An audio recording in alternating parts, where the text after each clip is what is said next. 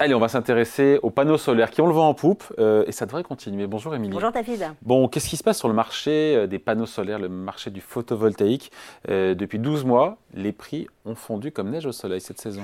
Alors effectivement, depuis un an, les fournisseurs ont divisé par deux leurs tarifs. Alors je vous donne un exemple. hein. Le fournisseur Oscaro Power, qui facture désormais son panneau 99 euros contre 210 euros un an plus tôt. Et je peux vous dire qu'il n'est pas le seul et que de telles ba- baisses, c'est du jamais vu. Du coup, eh bien, ça crée un contexte hyper favorable hein, pour ceux qui veulent se lancer dans les énergies renouvelables, d'autant qu'on a un moment où les prix euh, de l'électricité euh, sont en hausse. Euh, D'ailleurs, les tarifs des installateurs ont eux aussi baissé hein, de, de 25% en moyenne depuis janvier dans tous les, pays européens. Résultat, eh bien, depuis un an, David, on assiste à un boom des installations de panneaux sur les toits, avec plus 86% du nombre de foyers équipés en 2023. Bon, Émilie, comment est-ce qu'on explique ces baisses de prix alors qu'en 2022, on l'a dit, on était plutôt sur des tarifs qui étaient chers, qui étaient élevés Effectivement, l'an dernier, il y a eu toutes ces pénuries hein, de matières premières et notamment de silicium qui ont fait grimper euh, les tarifs de 50%.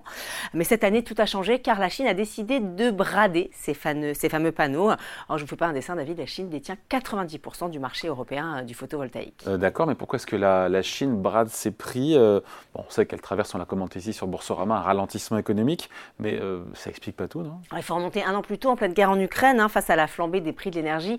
euh, les pays européens sont en ébullition et se ruent vers ces euh, fameux panneaux photovoltaïques. Mais Pékin a du mal à, à satisfaire toutes ces demandes. Et du coup, en 2023, il se dit qu'on n'y reprendra plus et il fait des provisions euh, démesurées. Bon, et en plus, il y a le marché américain qui s'est fermé aux importations de panneaux chinois. Évidemment, ça n'a pas aidé. hein. Et alors, c'est le fameux Infla- Inflation Reduction Act, hein, l'IRA, qui a effectivement amplifié le phénomène, suivi d'ailleurs par la fermeture du marché indien euh, aux panneaux photo- photovoltaïques euh, euh, chinois. Résultat, Pékin s'est retrouvé avec euh, un stock de plus de 200 millions de panneaux euh, sur les bras, hein, qui, ce, qui, re- ce qui revient à un potentiel énergétique équivalent à celui de 20 centrales nucléaires. Donc, tout naturellement, Pékin s'est tourné vers les pays européens.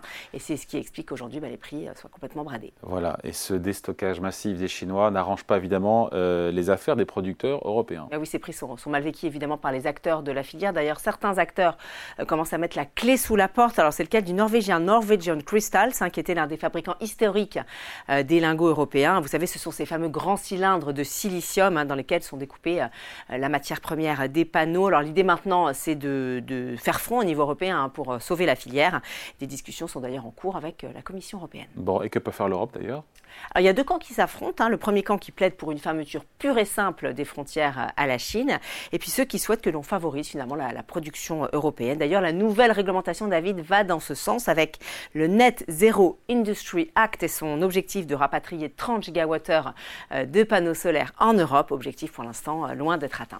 D'autant qu'en France, produire du solaire, on le sait, n'est pas évident. Alors écoutez, on nous appelle la belle endormie de l'Europe. Belle endormie parce qu'on a un bon potentiel, hein, avec beaucoup de maisons et un bel ensoleillement, mais on est encore en retard par rapport à nos voisins européens. Alors pour vous donner ce chiffre, aujourd'hui on est à une maison sur 50 équipée de panneaux euh, photovoltaïques contre une maison sur 4 aux Pays-Bas.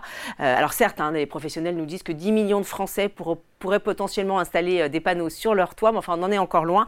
Euh, notre marché n'est pas encore prêt. En gros, il faudrait 10 ans hein, pour que les investissements euh, soient rentables. Sans doute parce qu'on a deux freins principaux, David. Alors le premier frein, c'est évidemment le manque d'aide de l'État. Rappelons que quand nous abaissons la TVA pour les petites infrastructures, eh bien des pays comme l'Allemagne, les Pays-Bas, la Grande-Bretagne et l'Autriche, eux, la suppriment carrément pour toutes les puissances.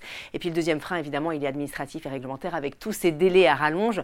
On rappelle qu'en Norvège, il faut seulement 4 semaines entre la signature euh, d'un contrat et le dernier raccordement, alors que c'est le délai qu'il faut en France juste pour obtenir une autorisation de la mairie et encore.